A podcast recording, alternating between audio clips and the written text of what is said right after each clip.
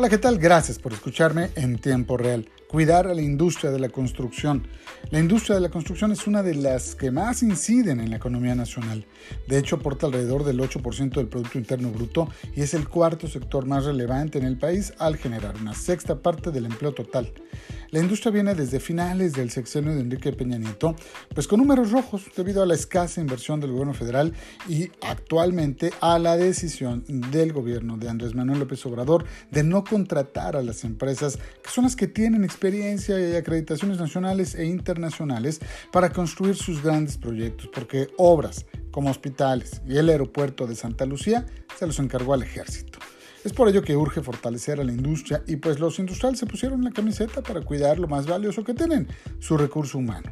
La Cámara Mexicana de la Industria de la Construcción, presidida por Eduardo Ramírez Leal, y Cemex, en voz de Marta Herrera, directora global de negocio responsable de Cemex, acordaron que reforzarán cuatro comportamientos y acciones. Identificar reportar síntomas, higiene personal, cuídate y cuida a los demás y distanciamiento físico, obviamente todo esto en el marco del COVID-19. La próxima semana le compartiré datos de un interesante artículo publicado en la Revista Mexicana de la Construcción, en el que se destaca que durante el sexenio 2006 y 2012 la inversión pública tuvo una participación promedio anual del 4% como porcentaje del PIB. Durante el sexenio siguiente bajó a 3.7% como porcentaje del PIB y durante los dos primeros años de la actual gestión federal el promedio se redujo a solo 2.4%.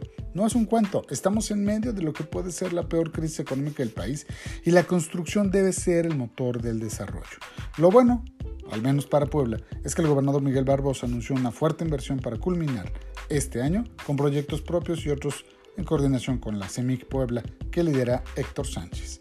Y desde Los Corrillos le cuento que no todo va mal. Platiqué ayer con René Sánchez Juárez, líder de la FROC en Puebla, y me informó que desde el inicio de la cuarentena se perdieron 5.000 puestos de trabajo, pero que en el último mes se recuperaron 1.500 en las actividades económicas donde tiene representación.